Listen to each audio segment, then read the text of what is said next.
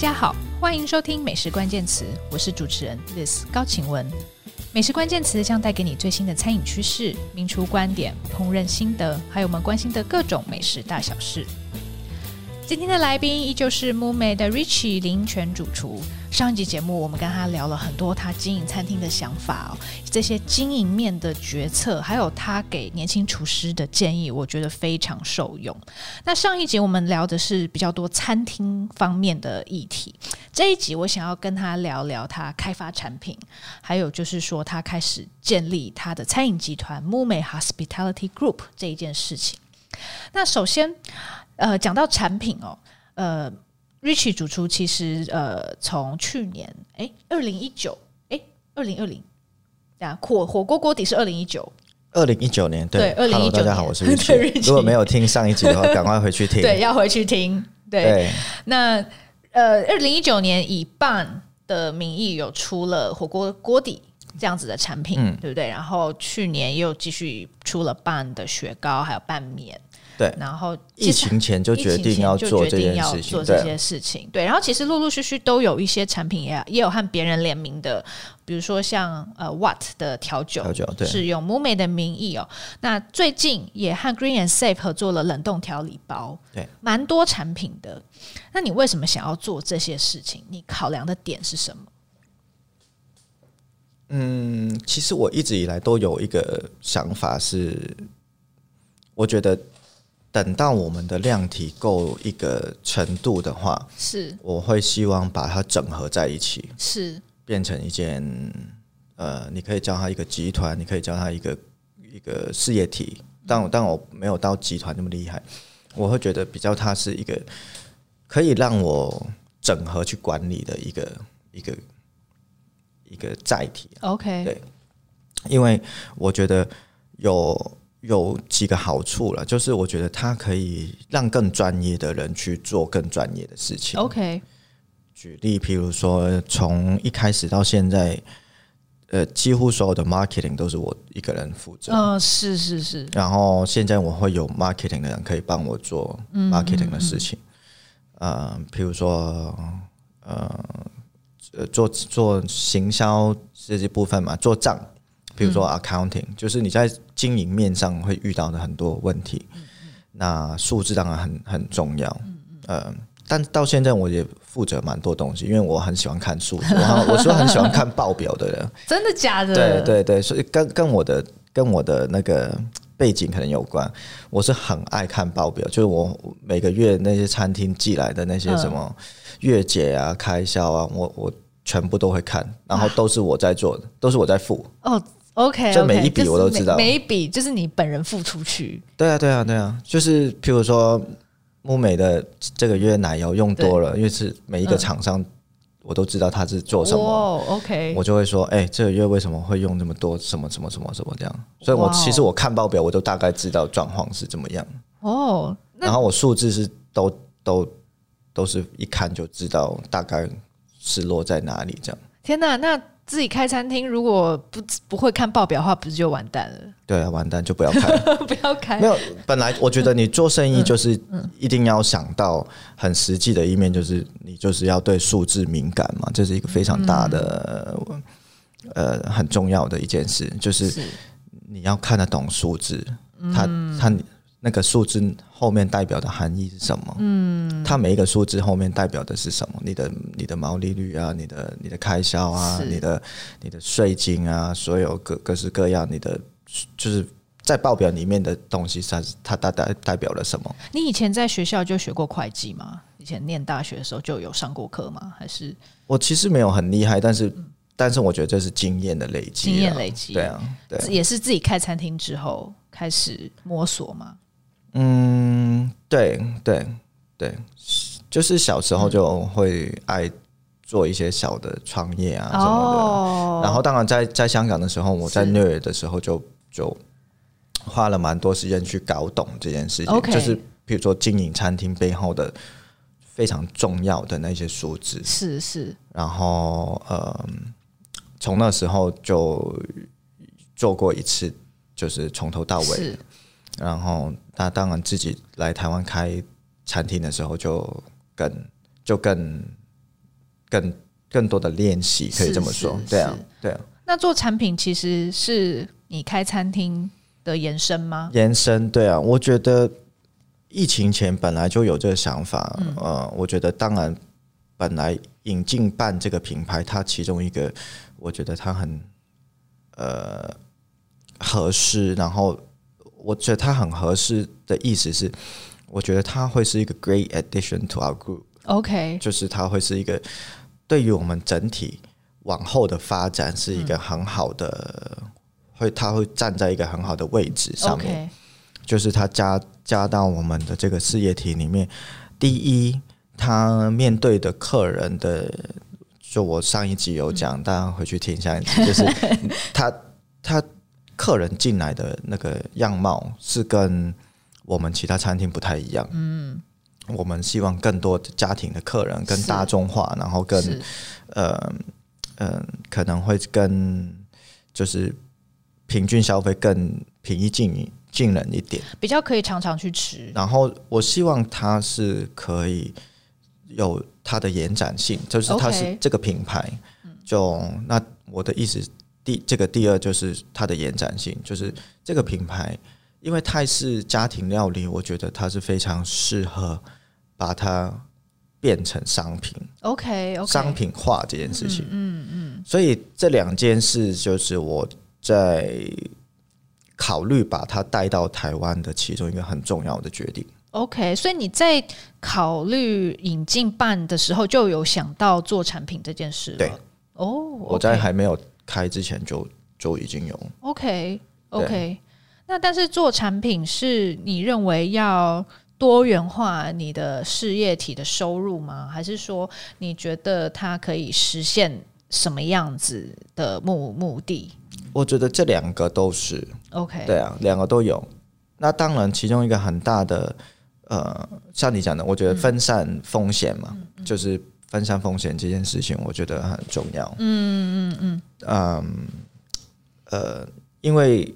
这个这个就更能够体会，是因为在疫情之后就更能够体会，因为如果我们的所有的收入都来自于内用的餐点的话，这个我我会觉得我们这个事业的的收入来源太单一了。是，然后譬如说今天如果你运气很不好。台北呃或者台湾有什么问题，然后你餐厅都不能营业了，嗯、就像 lockdown，就很多城市一样，世界各地一样封城。嗯、那我我收入就突然变零了，是是，真的是变零，是是，对啊，对。你你就算你可以做外送，叫什么？就我觉得你那个比例再怎么拉，利润跟其他。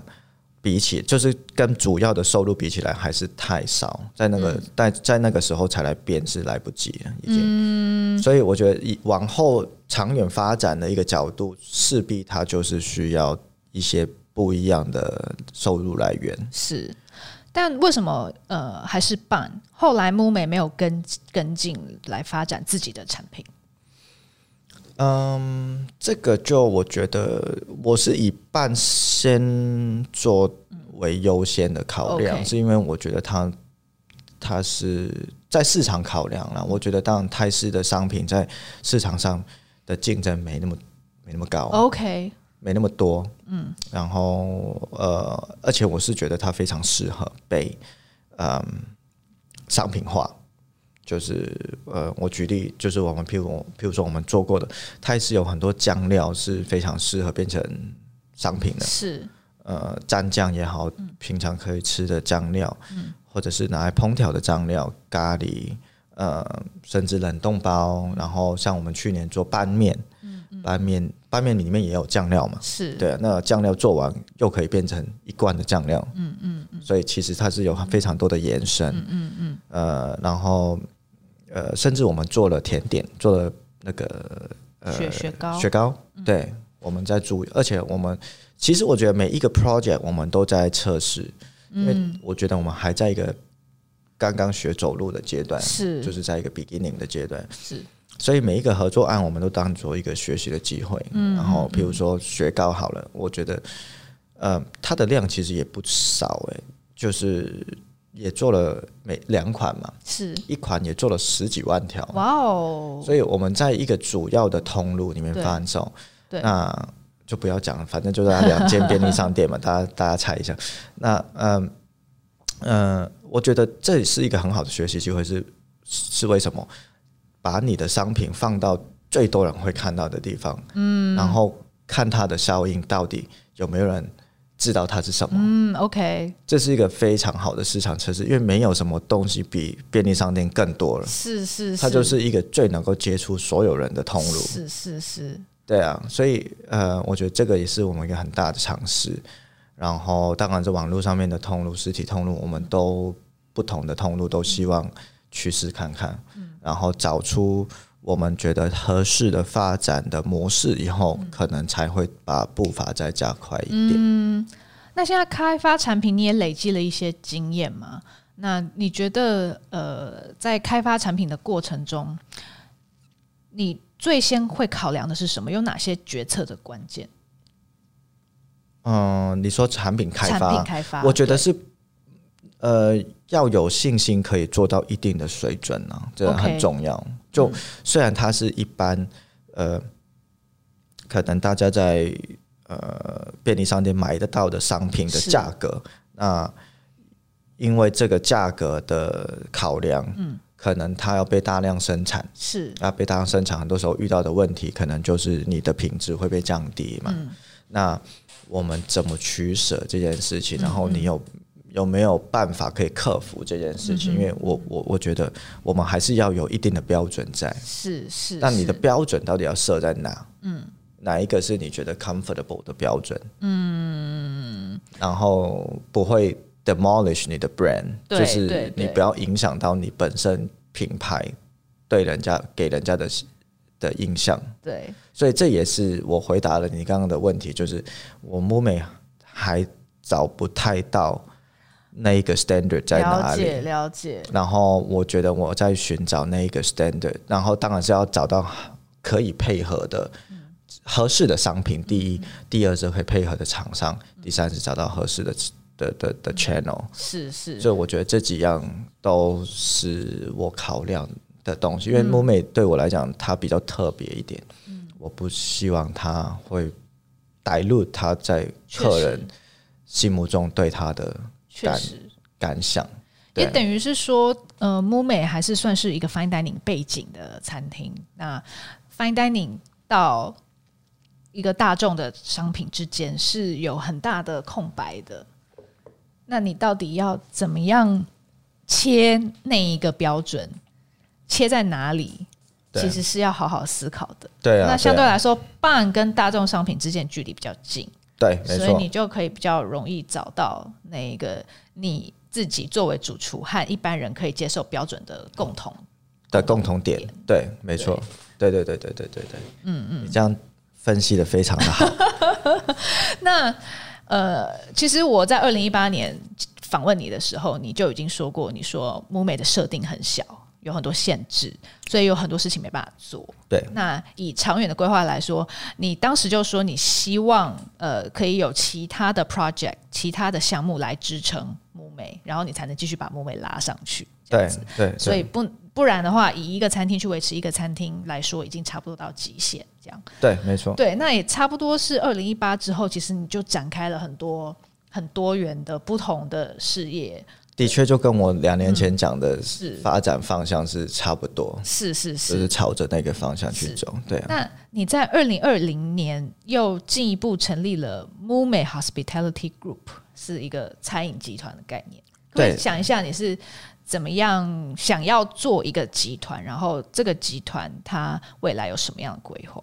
我觉得它算是一个 next step，就是呃，Murmay 当然是第一步。我觉得我们阶段性的任务算是完成了。是，就当然大家也要回去听第一集，对，对上一集，感谢帮我们宣传。对，上一集因为我有讲到为什么 Murmay 的 mission 是什么，嗯、对，所以我觉得，哎，Murmay 的 mission 如果以二零二零年啊，不是二零二零年疫情不准，二零一九年，二零一九年大家去看。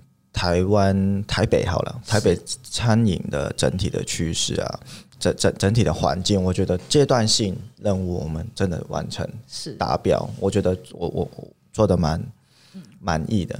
我们我们希望推动的东西，或者是我们呃木美自己本身，呃呃被受到的肯定。然后就像我那个二零一八年的时候访问，呃，其实那时候我就有这个想法，要怎么把我的资源，我我我我我们第一集讲的就是那个 resources，我们所有的 resources 怎么把它整合在一起？因为我觉得我的 resources 太分散。像是哪些？譬如说，呃，客人的 database 好了。哦，OK。或者是我可以。同时一起做行销的机会，嗯，了解。如果我每一间餐厅都是独立在经营的话，嗯，然后呃，就变成是哦，这边一个 marketing，那边一个 marketing，嗯，然后这边一个 accountant，那边一个 accountant，哦，然后这边一个 operation，那边一个 operation，所以就就就会变成很分散。是，那我觉得应该是很多。呃，创业的人都会遇到同样的情况。如果他是 multiple business 的话，到了一个境界之后，他就会希望想要把它整合在一起。我觉得这这是商业上的考量，就怎么样去呃，也是像第一集讲，怎么样去 leverage 你的 resources。就我我如果我要去 leverage 的话，我势必要先把它整合在一起，才有才有办法去 leverage，不然就没办法把每一个。我的资源用到极致，嗯，用到把它放的最大，是是，就是浪费了。我觉得有一点，是是是是，对啊。那从去年成立集团之后，你觉得呃各个餐厅之间的资源有比较好整合起来吗？有啊，当然我们譬如说，嗯呃，我们有办公室，一个小小的办公室，是就是为了。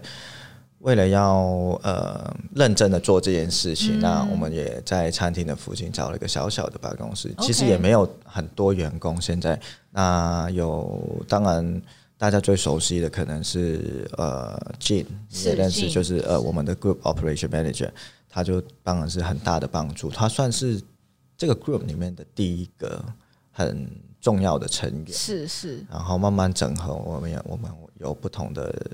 呃，其他的成员有有行销的，有 operation 的，然后也有一些呃来帮忙的工读生。嗯，然后我们之后怎么样去扩展？然后他们怎么样去跟每一间餐厅的人沟通，把他们放在一起？那呃，我觉得当然是今年，因为变化也很大，所以变成是我觉得很多 plan 也要跟着一起调整，一起调整。嗯、所以，嗯、呃。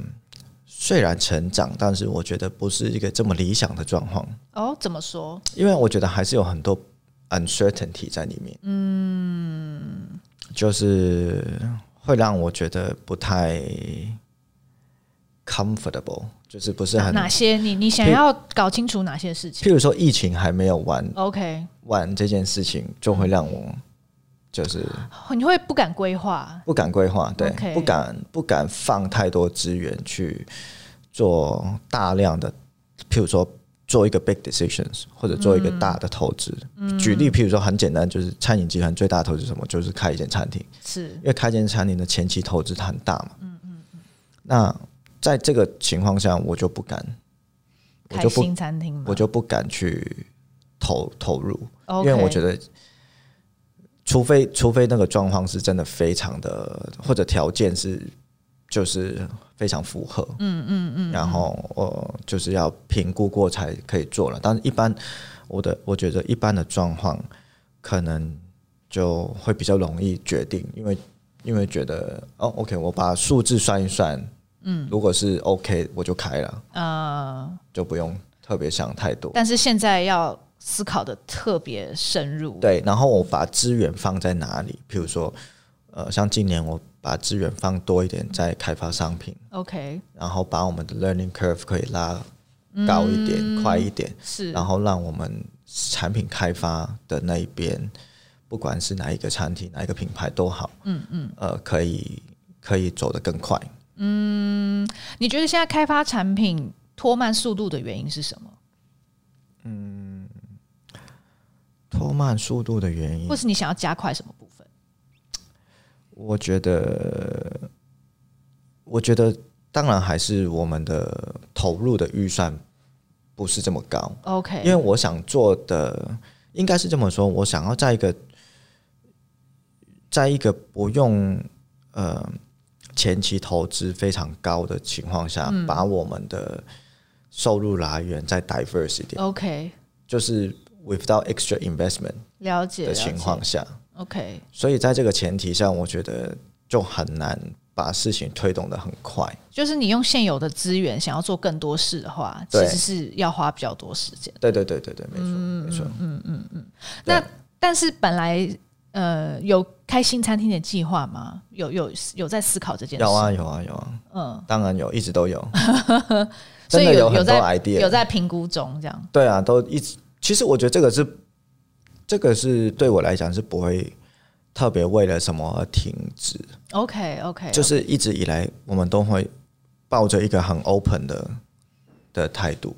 嗯，应该是我啦，我应该是说我就是呃，在对于这个这个 MMHG，就我们 MMHG，我我我希望大家可以比较容易记得这个名字，就叫 MMHG。所以 m o m e Hospitality Group，大家记得是 MMHG。对，就把它“木美”两个缩缩写，然后把把它变成一个简单的字。嗯，那嗯，我觉得就是因为像前面我们讲到嘛，我们常常都会跟呃很多不同的呃世界各地的主厨保持联络，保持很好的关系。其实我觉得有很多国外很适合的。的形态或者适合适合的放放在台湾的模式，呃，餐厅的模式是可以可以可以引进来的。哦，所以你还会想继续引进国外主厨的餐厅？会啊，会啊。OK OK，会啊，会。这会是你接下来开餐厅主要的策略吗？也不一定，我觉得我也会希望在创自己。就是 come up with a new brand, new idea，嗯，就是像我讲素食，可能我就我想要做一个素食的餐厅。我觉得感觉素食好像蛮有可能实现的，这样。对啊，因为我觉得其实我一直以来都很蛮注重，就是我们木美也是蛮注重我们跟生产者的连接啊，嗯嗯嗯，在。在这个里面，我们其实也累积了很多很好的 resources，就是我们跟生产者的关系。是，然后我们呃，我们在 studio，我们的所谓的自己的 lab 里面，我们也有累积了很多的呃很好的资料资资资源。是，那我觉得其实是很适合放到呃一个素食的餐厅。哦，对，其实这些元素。这些，比如说永续的元素啊，这些呃在地食材，然后其实大部分我们在讲的这些食材，很多都是农作物，是是呃水果，然后在台湾很好的这些呃，我们就是我们连结的生产者的关系嘛。我们我觉得这个放在一个素食的餐厅也是非常适合，哦，确实，对啊，所以我一直在等一个契机。我觉得就是，嗯嗯但是前面我又觉得好像。素食被精致化这件事情就不是这么的市场这么的 ready。确实，如果是要卖高价的素食的话，以比较 fine dining setting 来做，会蛮困难，有点困难。对啊，因为前面可能其实也有人也有人做过，有人做过，但确实比较辛苦。对啊，很辛苦嘛。所以，嗯，这个也是我一直一直在思考的一个点，就是那我要怎么样？做出一个改变，嗯，才会让大家去接受这件事情，嗯。但我不想要 enforce 大家，就我不喜欢大家常常会说我要教育消费者。其实我觉得不是教育，是你要怎么迎合消费者。哦，OK，我不是来 educate 他们，但是我觉得是因为他们来付钱，没有没有说要被你 educate 啊，我是要来我是要来消费的。I'm here to consume，应该是自愿想要。对，对对，有的人他他抱着 open mind 的角度，他觉得哦，我来我可以接受新的事物。对，你可以你可以给他新的 knowledge，、嗯、你可以 share 你的 idea，、嗯、我觉得这非常好。嗯嗯。但我不是站在上面来 educate 你的。嗯，是，是，因为是。如果我是消费者，我也不喜欢被 educate。但你觉得应该是要找到一个点，是刚好市场有这个需求，消费者想要，但是也是一件新的事情，有你的理念在里面。没错，不要改变我的理念，嗯、但是又要市场能够接受。嗯，这个蛮困难，这蛮困难的。而且我觉得也是天时地利人和嘛，就是要市场 ready，、嗯 okay、市场成熟的时候做。就我常常说，timing 也是很重要。嗯、你的 concept。你的所有人可能什么东西都对了，但时间不对。嗯，就譬如说很简单一个例子嘛，木美如果在二零一四年开，跟木美在二零二零年开就完全不一样的故事。哦、是是，确实确实。我也就算我也是找到 Long 跟开三个人，我们先我们如果是去年不不要先讲疫情这件事嘛，就算在那个当时二零一九年的对这么好的对状况。但是就变会辛苦很多，对啊，就完全不一样，对啊。但是你所谓的成熟，其实也是应该说，在它饱和之前，或者是说真真正成熟的之前。大，我觉得这个有好几个面向，就是你可以去观察大家 consumer trend，就是你觉得一般大家就是一个普罗大众最最最简单的一个消费的观念。那你怎么收集？趋势的资料，你怎么观察趋势？看看报纸，看报纸，没有看看就看很多杂志，杂志。看我我对啊，我会喜欢看商业周刊、天下杂志这些，就是商业的周刊，我就定期阅读，就是这些，我觉得还还蛮有趣的。那当然，我觉得自己去感受是很重要的。OK，我觉得。餐饮业是个你需要去感受的行业，譬如说你自己消费的时候，你感受到什么？OK OK，然后你就会在里面感受到那个改变。譬如说你去便利商店的时候，你觉得有什么改变？哦，这一两年跟去年有什么不一样？OK OK，就我我为什么会觉得现在比较 ready 这件事情？就我我的意思就是我的感受，譬如说，呃，你讲呃永续跟环保，然后素食。改变这件事情，就吃少一点肉，对，整个改变很大的推动，当然是在譬如说 Beyond Burgers，嗯，或者是在 Omni Pork 植物肉，植物肉，大家在吃植物肉，那这是一个很大的推破。第二是，你可以从大林大大型连锁的那个体系里面看到越来越多这些理念出来，那就代表是你跟着他们走是不会错了，因为他们譬如说星巴克里面现在有 Oat Milk。嗯，instead of milk，嗯，就是你会看，你会，你会在想，我五年前的时候也常常在问，为什么台北没有 milk alternative？是是是，为什么你去咖啡厅，咖啡厅的时候只有牛奶，没有没有其他？那时候星巴克有豆浆了，豆奶，但是那个豆奶也其实不是这么适合做咖啡。我个人的看法，燕麦奶好像更适合。对啊，但是大家会愿意付那 extra twenty five dollars，对，就是 for。那个植物奶代表哎、嗯欸，星巴克这么大的一个体系，它里面都在做这件事情，是代表大家开始愿意接受我，我要多付一点点钱去换一个我认同的东西。对，其实现在甚至连便利商店都买得到燕麦奶喽。对呀、啊，所以你看，这些就是你可以自己在你的消费里面察觉到的事情，嗯、去感受到的事情，然后慢慢去。体会这个市场到底现在处于哪一个状况？消费者的消费者的心态在哪里？嗯嗯嗯。如果如果我今天觉得哎，我不认同植物奶这件事情的话，我觉得它很快就会下来了。嗯，OK。但是这个就是我觉得慢慢有被改变，所以我会以这个为其中一个考量的点。了解，就是在于。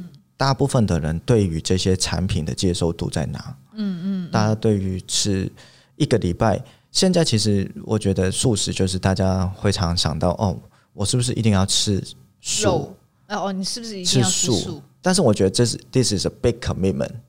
嗯，就是我那所以你会看到这些大品牌，他们就推，他们在推广的是是什么？一个 message 就是说，我没有要叫你变成 vegetarian。你一个礼拜吃一天就好了。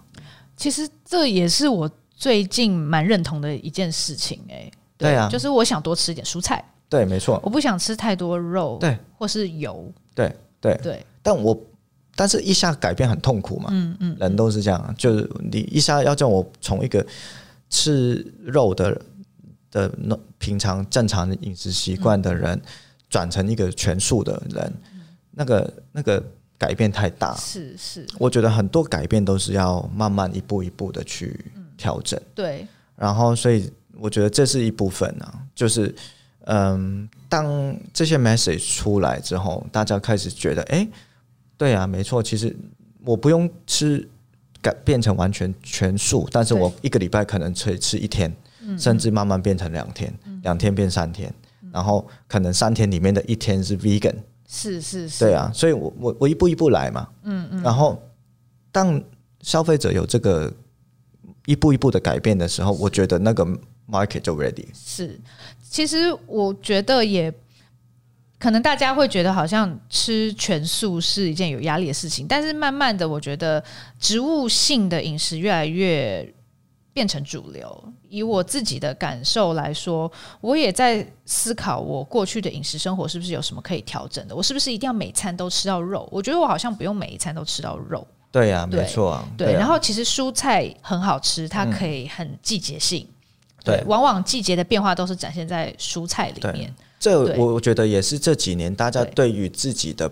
保健养生，怎么样去调整自己的身体、心身心状况，更注重的其中一块。那年纪大了啦，对啊，年纪大，当然不，我我觉得这是 overall trend，是是，其实也不只是只有年纪大，因为就是以可能十年前这个年纪的人，对，不一定会做这么多的事情。的确，就是譬如说，十年前三十到四十岁的人，几乎不是每个人都会上健身房，但是你现在身边的人。你看，不是去上健身房，就是去做 yoga，不然就去做什么样各式各样的活动。我跟 Richie 上同一个健身房，对对，所以我们是常常会遇到对方，对，没错。然后对啊，所以你看，身边的人都会对于自己的饮食是一块，然后怎么去呃保持身体的最佳的状况，对对，对啊。但这些这些，我觉得也是其中一个 trend。嗯，是。当然，这个在跟在跟你的饮食习惯放在一起的时候，那呃才会形成那个那个 market demand。是。我觉得当当我真的感觉那个 demand 在的时候，我可能就会真的很落实去做这件事情。其实我有感觉，因为我发现有一些。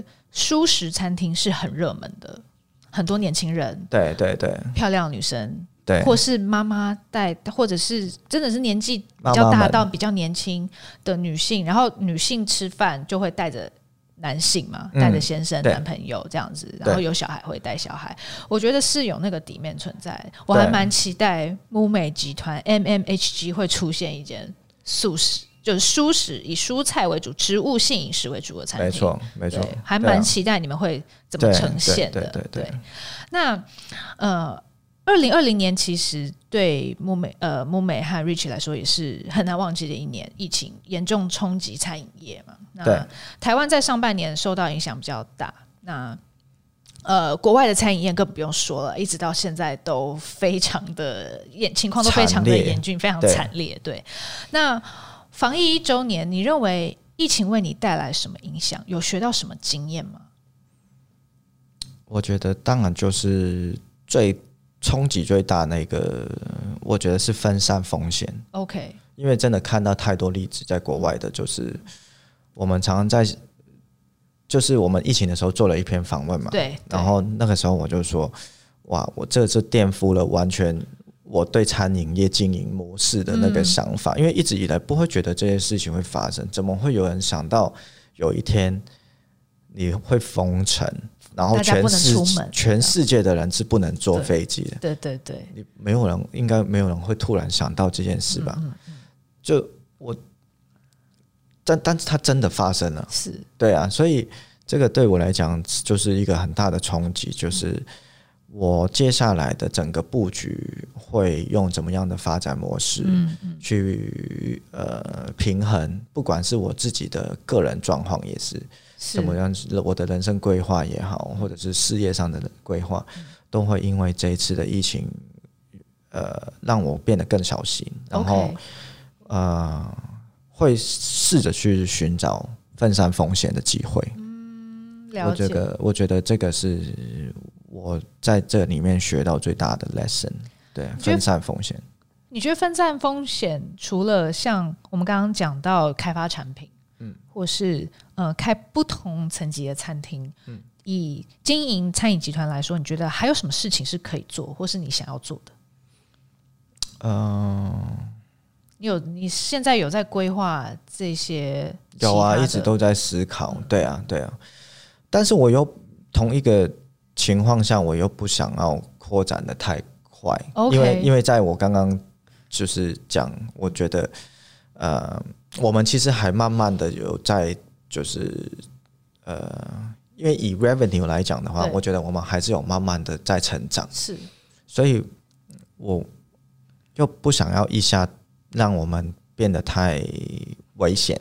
嗯，所以我在疫情当中，我现在还没有很看得到疫情到底什么时候会结束。我觉得，呃，现在以不是需要投入太多的资源去开发商品，我觉得这是一个很大的我们的 direction。了解，今年大概是主要是这样子的规划。对，那当然，如果情况变得更适合或者有更好的机会，我觉得我们可以去，呃，我们可以去扩扩张做新的餐厅的概念。是的话。我是当然也也是会继续以这个方向去发展。嗯嗯嗯，但国国外也有一些餐饮集团，他们除了出产品啦，或是做哦外带外送哦，或是主厨他自己也，比如说要出书啦、拍节目啦之类这种这方面的发展，你会有考虑吗？嗯，随缘咯，随缘就不会特别去计划。嗯、但是我觉得，嗯。嗯我觉得，因为现在不能出国嘛，嗯嗯，所以我觉得有一些好玩的 project，我们还是可以去做。嗯嗯，对啊。但是我觉得反而会偏向于 project base，就是哦，有一些好玩的 project，我哎可以可以不用花到太多的资源去做，可以小试试看，小试试看。嗯嗯，就是会做不同的尝试。那当然，可能甚至是投资在不同的事业上面。嗯，餐饮以外的，餐饮以外，或者是我觉得餐饮以外的说法是，可能不是真的在经营餐饮，但是还是跟餐饮有一些些关系。OK，也是让我们可以 leverage 我们的优势的。哦，譬如说，我们做，我我我乱讲的，我乱讲，是随便呃。Come up with some idea，、嗯、就比如说开餐饮学校，或者做一个行销公司。哦、okay, 但那个行销公司是，譬如说只做餐饮业。了解。就是完全，哎、嗯，他他这个收入来源是完全跟餐饮是餐厅是没关系，但是又好像跟餐厅有有一定的连接，或者跟我们本身存在的优势是有、嗯、有关的。嗯嗯嗯嗯。那可能我们或许有这个机会，我们也会做。OK OK。对。那回到你的所谓老本行，就高端餐饮 Fine Dining 的部分，呃，你觉得在后疫情时代，Fine Dining 会怎么发展？两极化。OK。对啊，因为我觉得大家会吃饭这件事真的是不会改变，是，除非你不能去，是是，真的，除非你不能出门，嗯，被封城，就是你被禁止出门。但是只要你是可以出门，我觉得这件。这件事情势必还是永远都会存在。你有这个 demand，就是大家就是要聚在一起，就是要一起吃饭，就是要一起庆祝对重要的日子。对，然后，嗯，我两极化的意思可能就是高端的餐饮可能会走到更高的价格哦，或者会需要大家的 expectation 会更高。OK，对啊，因为我觉得餐饮业常常在面对我们的一个很重要的议题就是。怎么样去迎合客人的期待？就是大家的 expectation 是什么？我们我们永远都在寻找这个答案嘛。嗯嗯嗯。你你知道来的人大概会是谁？来他们的样貌是怎么样？然后他他们带着什么样的 expectation 来？我觉得呃这个是很重要，但是我觉得这个会被拉高。嗯，就是因为出门吃一趟饭要花比较多力气嘛，然后考风险比较高。之类的，嗯，我觉得，我觉得是因为现在大家被及时满足的的状况太普遍了，嗯、就是，呃，譬如说以前我可能会举个例子好了，我自己也是会用呃 Uber Eats 是。呃这些外送的平台，嗯嗯，那这个也是一个非常大的餐饮趋势，是。的，改变餐饮业蛮大的一个部分，嗯嗯，嗯，那我们以前也有大稍微聊过。但这个这太长了，这个也是可以聊一集的。对，欢迎大家上 Taster 美食家搜寻那个美食家餐饮观点林泉 Richie 那那那一篇。好，我们对，但是我觉得这个也是一个很好可以讨论很很，就是它是一个非常大的影响的餐饮。但是这其实里面我们看到一个我觉得蛮有趣的，就是就大家其实是这个这个 consumer behavior，我觉得是因为。整个世代在改变，科技让大家觉得我们能够忍耐等待的时间变短，缩缩短。那甚至我们连吃饭也是这样，因为哦，我随便就是 Uber Eats 一点十分钟他就来了，对。然后我只即使就被满足，我根本不用出门啊，我干嘛要出门？然后以前。呃，举例，我想要去好的餐厅，比如说我去，我想吃鼎泰丰，我现在可以叫 Uber Eats，没错，因为我也是蛮常吃的，哎，我也蛮常，而且我也是，我也是，我我，然后我现在也蛮常用 Uber Eats 叫叫鼎泰丰，对不对？对，对啊，所以你看，就是大家都会被改变嘛，嗯，就是我们不是圣人，所以我们都是一样，我们都是一般人，所以你你自己也是身为其中一个在。被科技改变的成成其中一员，所以我们被改变的时候，我觉得我会我会在思考一件事情，就是哦，OK，Uber 一直带来很多方便，嗯嗯，然后我们被及时满足，所以，哎，我常常都吃到鼎泰丰，所以代表我去鼎泰丰用餐的几率是变低了？哦，对，没错。那你你可以想一想，因为你常叫 Uber 一鼎泰丰，你上一次去内用是什么时候？去年很久，对不对？夏天。但如果你没有 Uber Eats，你一定不止这么久才会去。可以这么说，你一定就会比较频繁的去餐厅里面用餐。嗯。但是我就会我就会思考啊，鼎泰丰其实它的服务非常好，嗯，是它一个非常强的强项，它的优点。但既然它都可以被这么好的服务都可以被取代了，哦，就是因为一个方便而已，就是因为我就是不想出门，这个方便就取代了他花了这么多力气去建立的这个服务，嗯嗯，花了这么多资源去去去做的，是。原来哈，原来这样就被取代了，嗯，觉得现场的体验、服务的这种呃专业品质，对啊，这甚至是我觉得。我我非常佩服，就是鼎泰丰的所有的服务非常细致，就是基本上它就是 fine dining，嗯，它就小吃 fine dining，嗯嗯，就是它在这个领域，你就是你根本不可以 complain 什么。我对我来讲呢，我觉得 nothing to complain，超越你的 expectation，嗯，认同，常常都超越，对啊，但是我们还是被改变了嘛，真的。真的，而且你没有蛮可怕的，对，蛮可怕。而且你想一下哦，你没有，他没有给你 discount 哦，对，你付的价钱是一样的，是是是是，没有说叫外送比较便宜这件事情。对啊，没有说叫叫外送比较便宜，但是你要思思考一下这里面的深层，就是长久下去，其实鼎泰丰它的利润被 Uber 吃掉了，会，对啊，然后。原来我们 appreciate 他做的事情这么容易就被取代了，嗯嗯，那就代表我们下一次去鼎泰丰用餐，或者是我们下一次去餐餐厅用餐的时候，我们想要的东西是变多了，嗯，OK。因为原来我在家就可以吃鼎泰丰这么好，我还可以叫我还可以叫半的 Uber Eats，他们还混在一起吃，然后还可以叫一堆麦当劳什么随便，我就是自己混一个一个 big party 在家吃。然后，所以你到餐厅用餐的时候，你的 expectation 一定会被拉高。嗯，了解，了解。你想要的东西会变多，因为哇，我这么难得才出来用餐，嗯嗯、你的服务竟然不好，那就，嗯、所以大家要的东西会变多。这是一个我觉得是大家可能没想到，但是。势必会改变的趋势。嗯，这样子，你作为餐厅业者压力很大，很可怕啊。其实我觉得这是一个一件很可怕的事情，然后也是我觉得在消费者改变他的行为的时候，他们常常没有想到一些，当然不管你可以当它是正面、负面的的的改变，因为我们现在不知道，嗯，you can never tell，但是它就是势必就是会改变大家的的的行为，嗯，那我自己也可能会觉得，哦，我难得现在会更。少出去吃饭用餐，所以我出去用餐的时候的目的是什么？就不是只为了填饱肚子而已。嗯嗯。以前出去吃饭啊，可能啊随便，反正就是下去吃个东西。但我现在不会随便下去吃个东西，因为我如果随便，我就随便点个手机就好。我我连拖鞋都不用穿。嗯嗯嗯嗯。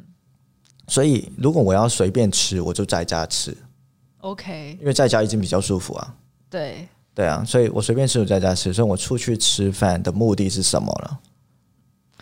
那你自己有答案吗？就一定是为了一些什么样的东西啊？嗯、但是势必就和你的要求变高。嗯，所以我的两极化的意思就是这样。了解，了解。对啊，大家对用餐真的去到餐厅想要得到的体验会更多。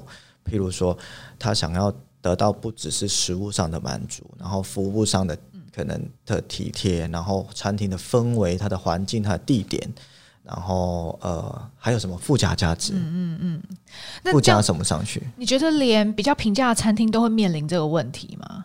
一定会啊。那那这样以你自己，你的集团里面也有不同类型的餐厅吗？那你有在规划要怎么调整各个餐厅的可以提供的体验吗？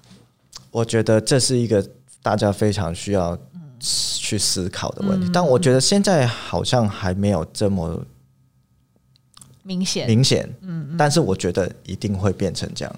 也因为台湾算是疫情控制得宜，所以好像餐饮业被改变的幅度相对比较小。对，对，对，我也我也认同这一点。对，所以我们还没有真的像国外那样子，因为封城完全不能吃出出门吃饭，所以你就可能真的就是叫外带。但或是在家对，啊、对对对，但是我觉得这个一个应该是一个长期的趋势啊。嗯嗯嗯，我觉得，所以在长期的规划，呃，以后餐厅里面可以给到什么样的体验，嗯嗯嗯，然后可以附加什么样的东西，就是你要考虑的东西真的变更多了，就不是只是啊，我随便开一间小酒馆，然后它就是餐点还不错就 OK 了，这样，嗯、可能就生意还不错。其实我觉得。如果大家还是用这个思维去想的话，可能以后就会走得很辛苦。嗯，确实确实。那呃，这两集节目，Richie 都谈到了很多经营餐厅、经营事业的想法哦。那他已经不只是一位厨师了，他其实是一位企业主。但你怎么平衡这两种角色？因为你算是从厨师入行，然后你的事业基础是在餐饮上面。嗯，但是其实你现在更重的角色，我认为是企业主。你你怎么样？你怎么看待这两种角色？嗯，这两个角色都都很享受啊。OK，都很享受。对啊，我觉得是，嗯，这是基本上就是我的人生的全部。嗯嗯嗯。对啊，那但是我觉得，我觉得你要怎么平衡的话，呃，这件事也是我一直在学习的事情。其实。对啊，因为你先前聊天其实有讲过，你觉得厨师跟企业主好像是两种会有点冲突的角色。对，的确是，嗯，的确是会冲突。因为我觉得，如果站在一个主厨主厨的角度，嗯嗯就是我我呃不用去考虑到这么这么这么长远或者经营面的东西的话，嗯、我只需要把我手上的工作做好就可以了。OK，那。应该是说，每一个角色他赋予的 responsibility 不一样。那主厨的 responsibility 就是把餐厅的菜跟餐厅的团队管理的非常好，嗯，然后做出呃让大家喜欢的菜，然后嗯，需不需要看餐厅的盈利状况？我觉得是每一个餐厅的不一样，有的主厨可能需要，有的主厨可能不需要。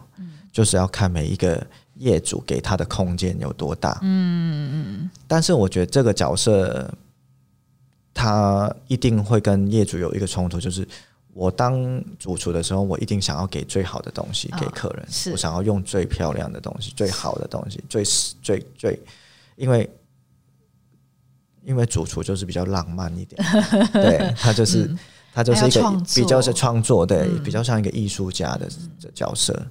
嗯、那经营者，我觉得就是一个很务实的角色。OK，就是看数字。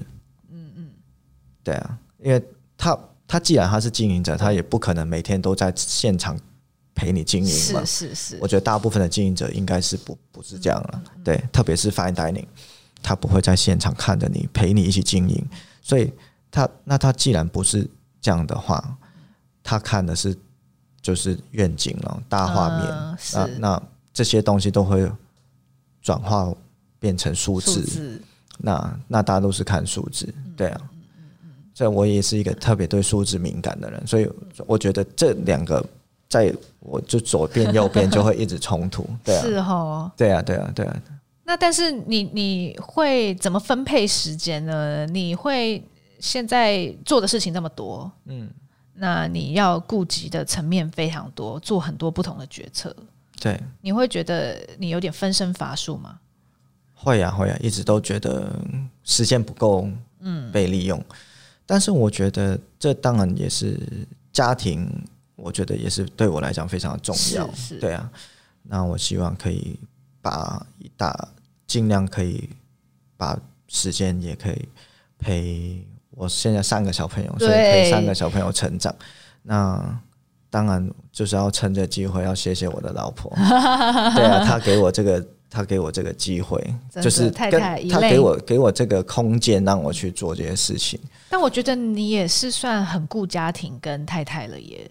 比如说像先前你还会出差的时候，你常常会带着太太。一起去出国，带着小孩一起出国，对啊对对对对对对。那现在你常常待在家，他们会嫌你烦？对啊，他们可能不习惯。真的吗？小孩 OK，小孩很开心啊，对啊，嗯，小孩看到我就很开心。但是我可能时间规划上就会变得比较不一样，可能可能尽量把工作。就是压缩在同一天里面完成。OK，就是工作的时候就真的工作，就可能一整天到很晚都在工作。嗯，然后真的陪家人的时候，就好好的陪家人这样。了解了解。然后可能呃，对啊，我觉得就是呃，这个也是我在学习了。当然我在跟我太太两个人在平衡的时候，嗯，也需要很多的包容，很多的是。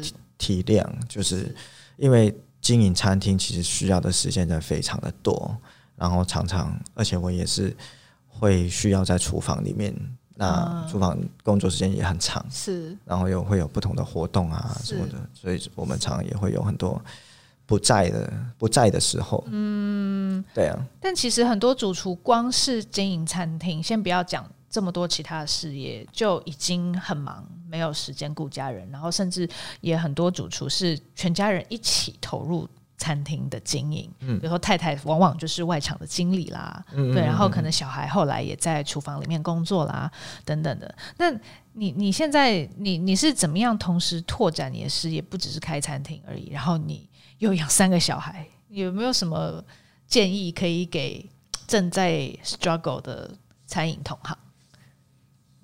这个我也在学习，我大大家希望可以 对，但我觉得当然有一个，我觉得有一个特质是我希望大家都一直保持着，就是不管你走到哪一个阶段，我觉得不停的去成长，不同不停的去学习是很重要。因为我到今天，我觉得我都还是很多东西不会，很多东西都在学习，然后希望大家一直可以成长，是包括我自己。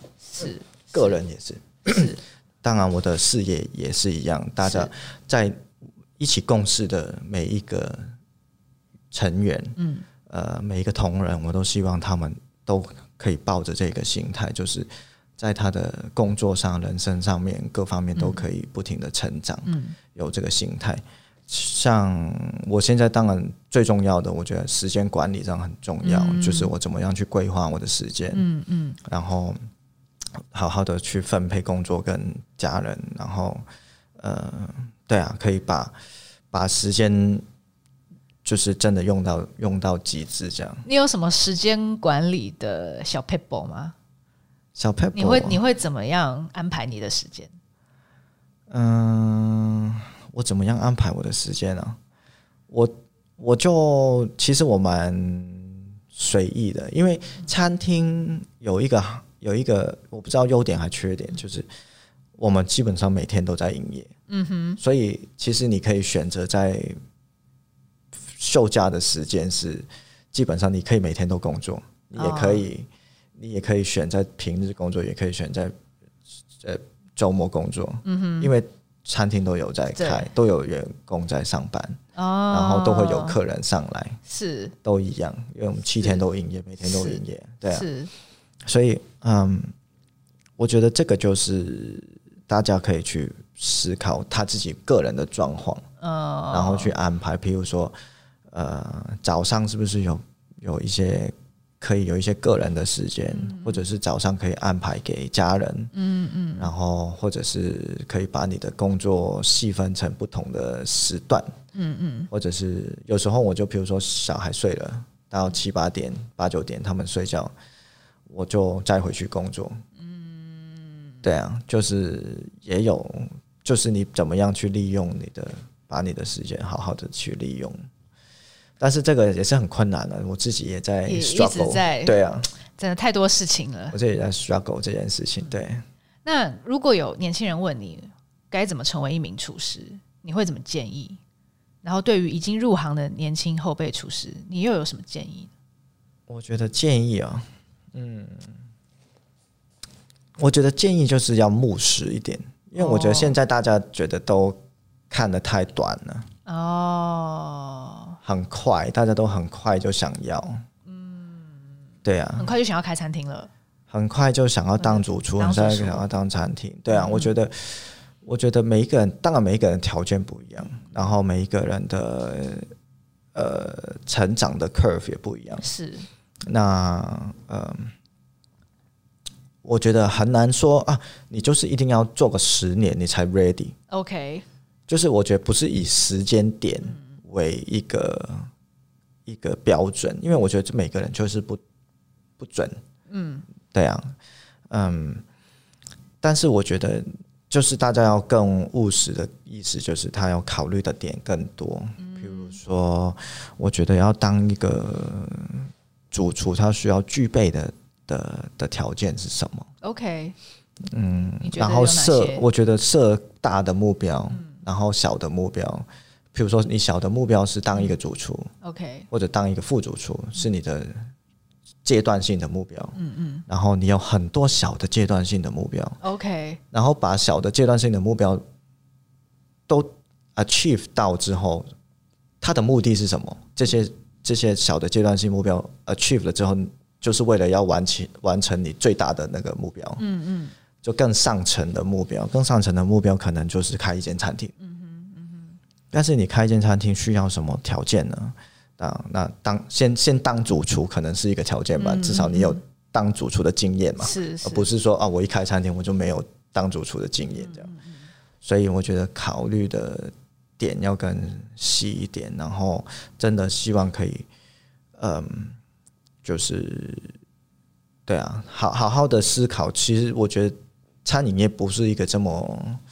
轻松的行业，嗯嗯嗯，对啊。你觉得他最好要先进入这个行业，做一做这些工作？而且我觉得真的那个 rate of return 蛮低的。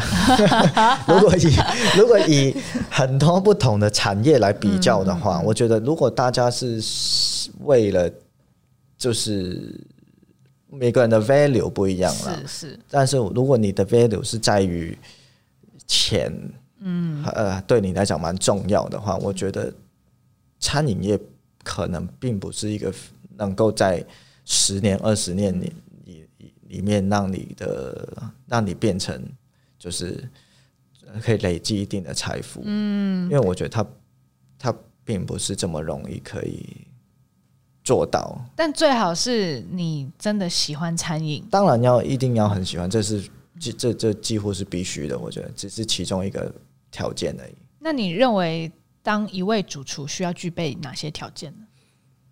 嗯、呃，当然经验啊，技术，嗯，然后个人特质，OK，呃语言能力，嗯，语言能力，我觉得视野啊，vision，嗯嗯，然后呃就是 EQ 要够高，因为你要管理很多人，然后在高压的环境上面，所以情绪管理，然后要怎么样 manage 人带人，嗯、因为餐饮业就是一个人的行业，嗯、所以你要跟人互动是呃。就是有那个能力，嗯、然后是一个好的 communicator，、嗯、就是很很会沟通。这样已经用完两只手了。对啊，然后当然还是要会煮菜啊。嗯嗯。对，然后呃，对啊，会做菜其实光是会做菜这件事，我就觉得分很多层面。是是是。在技术的层面上也好，手工艺的层面上也好，理论上的层面也好，对于食品的知识是这这这方面，比如说。Food science, cooking science，、嗯、就是那些真正我在讲的是 knowledge，是是，你有没有对于这个食物有认识？是，对啊，我觉得这些其实很多都是非常重要的。然后当然还有再更多的是，譬如说是我刚刚讲到的那些你看不到的 resources，、嗯、你在那个过程里面，当然第一你要享受了，第二就是你在那个过程里面，你有没有一直累积这些？resources 人脉啊，人脉啊，名声啊，嗯、你之后再走出来，大家说哦，那个人我我不就是听到你的名字都不想跟你共事的人。餐饮圈又很小的，餐饮圈又很小，没错，嗯、对啊，就是特别是在 fine dining 圈子，嗯、就是我不管你在南美洲、是欧洲什么，不管哪一个州工作，我就是可能打几个电话就找得到这个人。嗯嗯嗯嗯的。老板或者上司就只是就一个可能一个 Instagram 的 message 就可以问哦，How's this guy？然后他就会可能就给你一个评语 sucks，或者是 good，哎，就是你就很简单，或者是甚至根本就没有人记得你是谁，嗯，是，只有你在写写在你的履历上面而已，这也是一个问题，对啊，就是如果他连记都不记得你是谁的话，我就。就更不用讲了嘛，嗯嗯，所以我觉得这些都是你要在这个过程里面累积起来的很多的技能跟 resources，把所有这些条件都想透了之后，对，他，呃，那你应该离那个成功还不远了。然后当然还有一个对最重要就是不能放弃的那个那个那个 drive，drive 也是一个对有这个干劲。嗯，冲劲，冲劲，冲劲，对对，然后还有那个不会放弃的那个态度，嗯，对啊，在就是那个我们这样讲的 greed，你可以说它是一种，嗯，对啊，就是你你做做，因为你你会遇到很多很多 challenge 嘛，在过程里面遇到很多 obstacle，然后你一定会觉得放弃，我要放弃，我不管，就是反正你做任何一件事都会是这样，你每一个行业都会，但是。到最后，你有没有办法 overcome 那些 challenge？然后你可不可以再继继续支撑下去？你有这个 grit，然后你才可以。我觉得你有这个 grit，你才可以 build up 你的 passion。因为不然你的 passion 很快，很快两年就没了。对，没就没了。毅力也是要来支撑你的热情的。对，然后热情跟毅力会同时的往正向的方面去成长。只要你能够 overcome 之后，你会变得越来越在行，你会越来越能够做这件事，你会越来越上手。嗯嗯嗯。然后你的热情就会被被在燃燃燃烧起来，因为有成就感。对，你有成就感。嗯，对啊。所以我觉得这些都是。很重要的个人特质，在这个行业里面是是是。那当然，从厨师变成业主又不一样了啊！我们今天呃也跟 Richie 聊了很多，他不只是开餐厅哦，他想要怎么样的多元化他的事业体，作为一个呃从餐饮出发的企业主，他思考了哪些事情？我觉得是我自己也觉得很精彩的访谈，因为平常我们做厨师的访谈，可能不太会聊经营层面的议题。但是其实我觉得经营层面是很有趣的，而且有很多值得深入探讨的问题。很有趣啊，很有趣。我觉得就是我自己也是真的在学习的过程里面，当然自己也享受，呃，一边一边学习一边进步一边成长，带着团队一起去成长这个过程，我觉得也是也是我很享受享受的部分。必必须要享受，对，必须要享受。好，今天非常感谢 Richie 跟我们分享这么多，那也谢谢大家收听我们美食关键词。如果喜欢我们的节目，欢迎订阅、追踪并分享给亲朋好友，欢迎留言给我们，并给我们五颗星哦。也请多多支持我们的网站 Taster 美食家和我的个人美食平台美食家的自学之路。好的，那我们就下周再见喽，拜拜。下次见喽，拜拜。